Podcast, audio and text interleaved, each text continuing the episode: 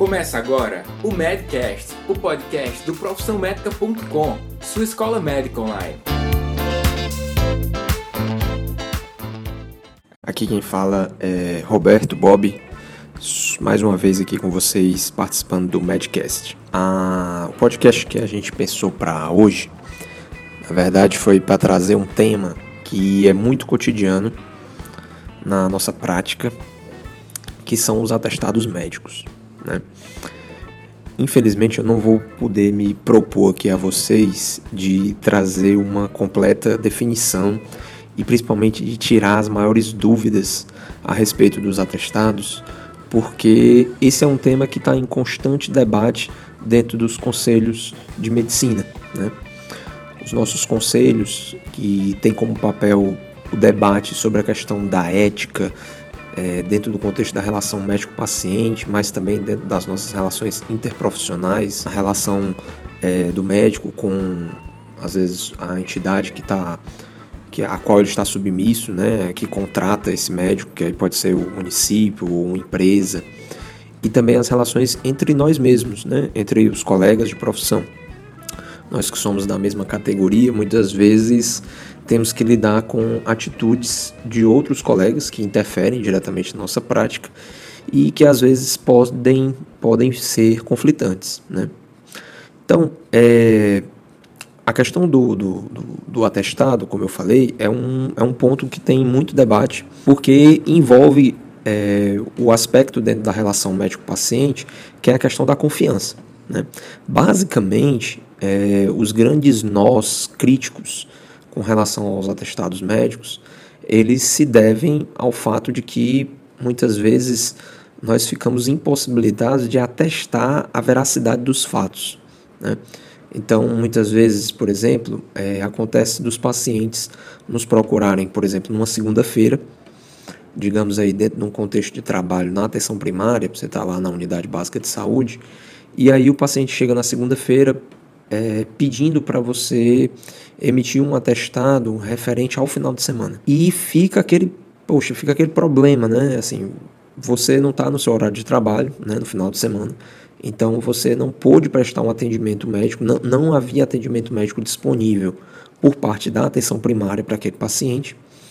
E às vezes os pacientes alegam que até procuram unidades de pronto atendimento, mas nestas unidades os profissionais não emitem atestado. Então, isso particularmente é um problema que eu vivencio, né? Eu trabalho aqui, como, como já falei em outros podcasts aqui do Medcast, é, eu trabalho em Fortaleza, numa zona de periferia, né, na Barra do Ceará, e nós está com acho, uns 3 ou 4 anos, foi inaugurada uma UPA, né, lá perto da, da região onde eu trabalho, e é bastante recorrente essa queixa dos pacientes de referirem, né? Muitas vezes eles vão até a UPA e no mesmo dia, né? Isso durante a semana, eles vêm até a unidade básica de saúde me procurar ou me procuram através dos agentes comunitários de saúde porque não conseguem um atestado médico na UPA. Eu trouxe essa contextualização para porque isso retrata um pouco dessa dificuldade que nós temos, né? Nós não vivenciamos a, na prática o que aconteceu, nós não testemunhamos o quadro de adoecimento do paciente e muitas vezes nós temos que fazer o atestado, do atestado uma decisão ética né, de, e, e perpassa essa questão da confiança. Né? Você tem muitas vezes que basear o seu atestado naquilo que o paciente está relatando. Né? Você não tem muitas vezes ali naquele exame físico é, alguma constatação de que o paciente esteve enfermo né, numa data é, que precedia aquele momento. Né? Então, muitas vezes você pode até ter relatos de outros profissionais, né? e aí, nesse caso, os agentes comunitários de saúde eles podem vir auxiliar né, na questão da veracidade desses fatos, mas não deixa de ser algo muito complexo. E aí, assim, é, em termos de conteúdo, tá certo?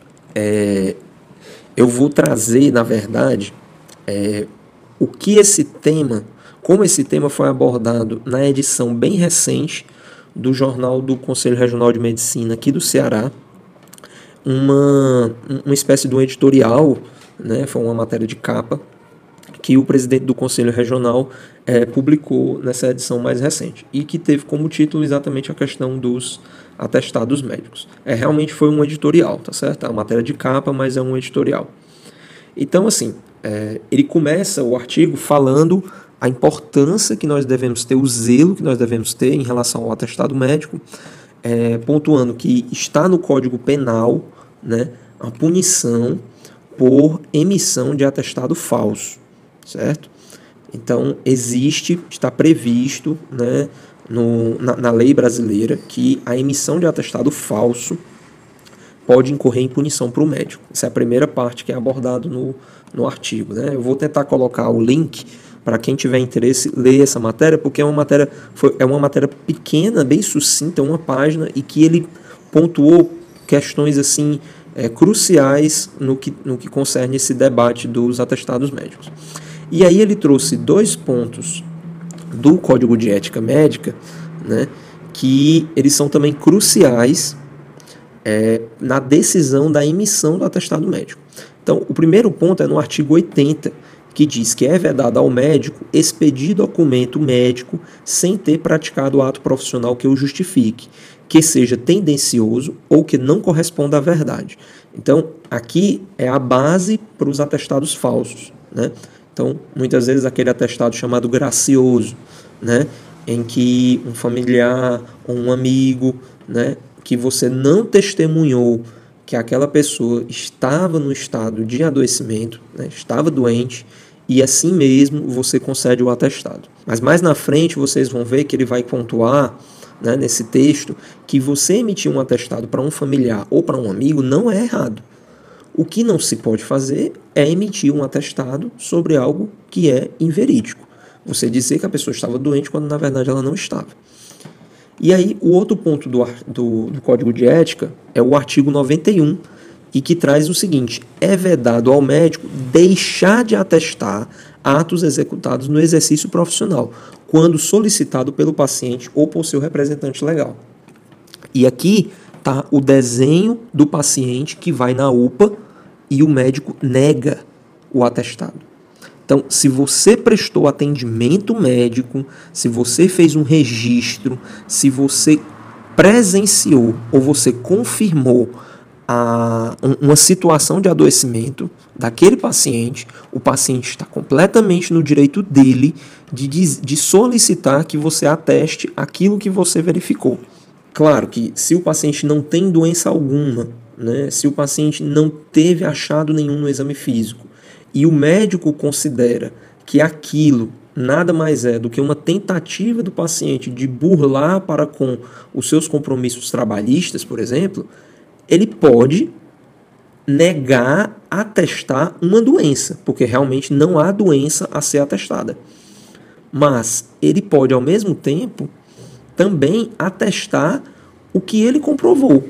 Ou seja, que ele comprovou que o paciente estava apto ao trabalho. Não havia qualquer comprometimento de saúde pela caracterização clínica da consulta que inviabilizasse o paciente de ir ao trabalho. E você pode colocar isso no atestado.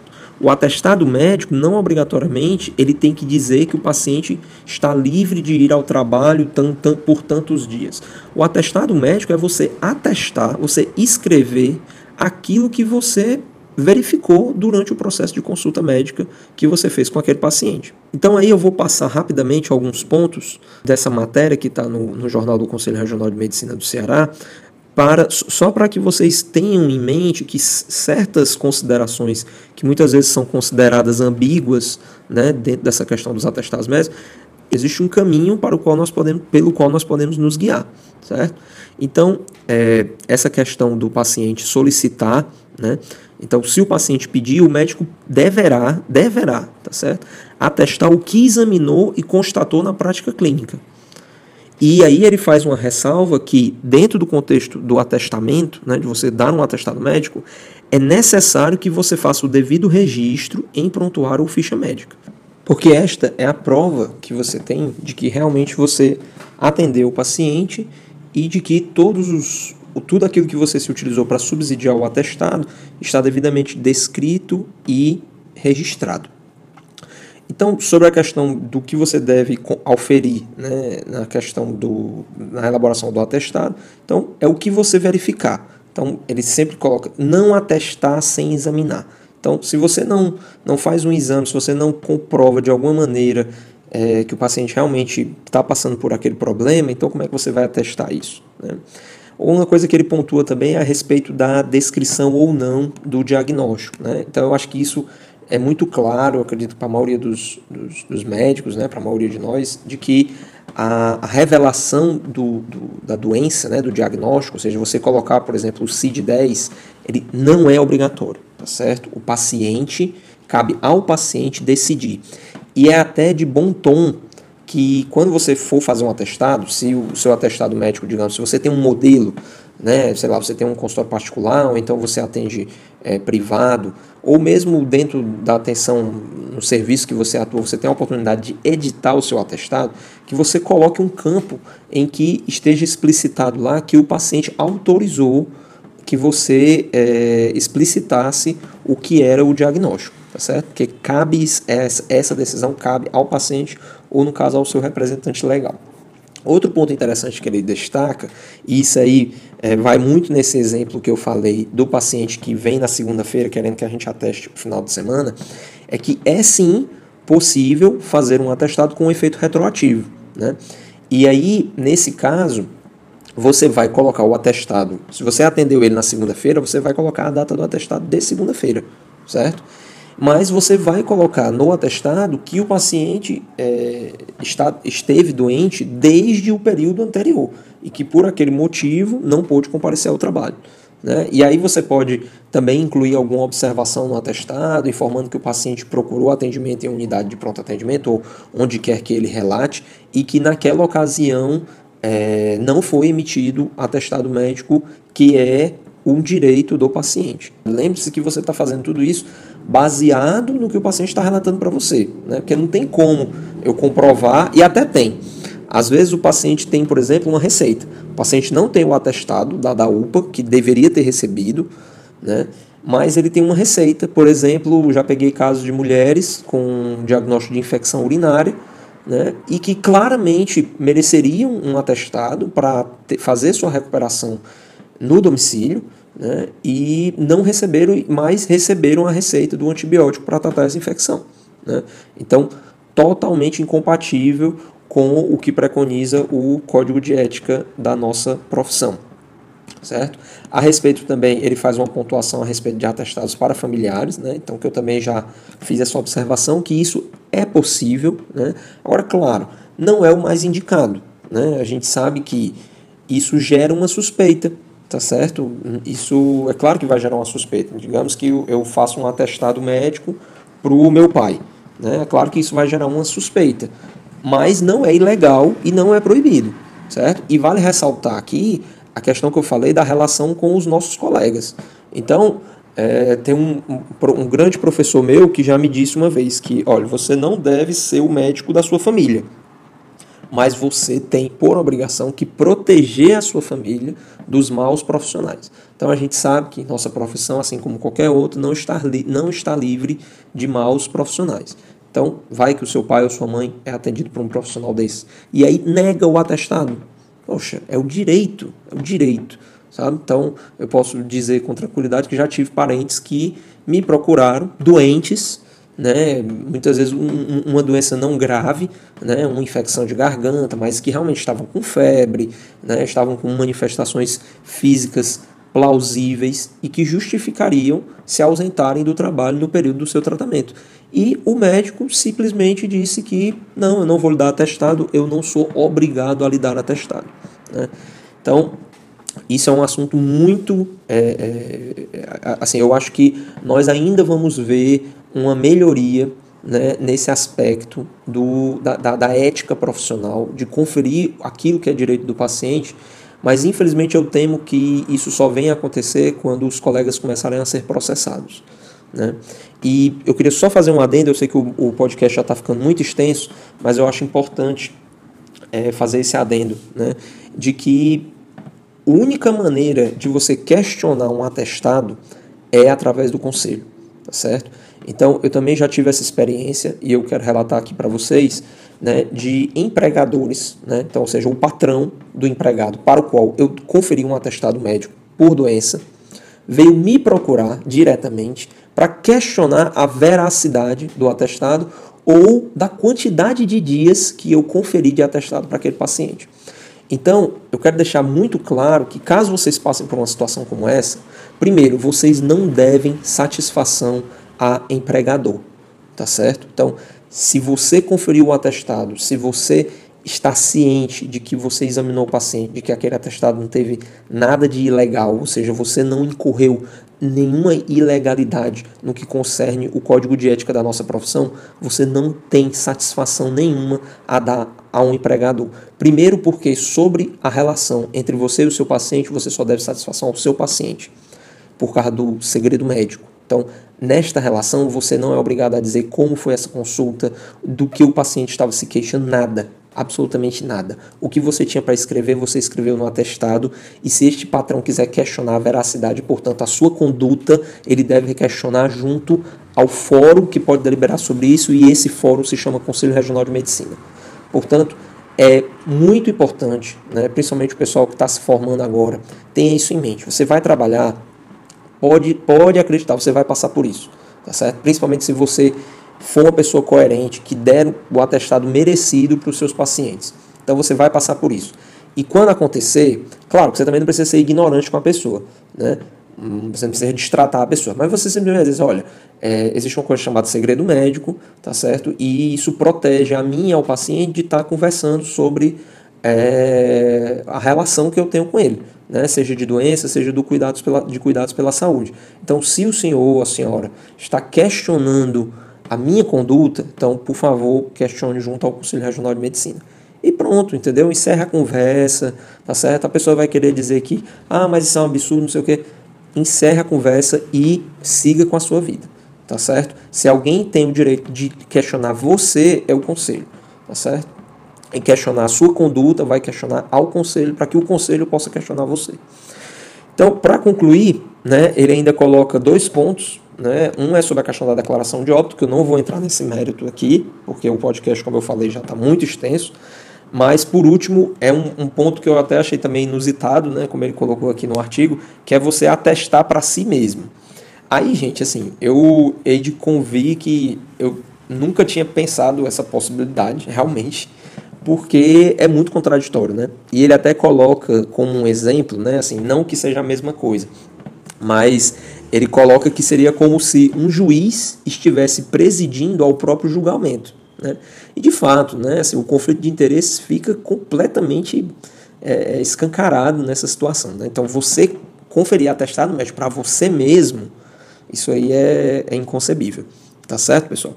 Então eu convido vocês à leitura desse artigo, é um artigo bem curto mesmo, tá certo? Convido também a leitura do nosso código de ética. O nosso código de ética não é extenso, ele é fácil de ler, tá certo? E muitas vezes você consegue buscar respostas a conflitos do dia a dia através da leitura desse documento, né?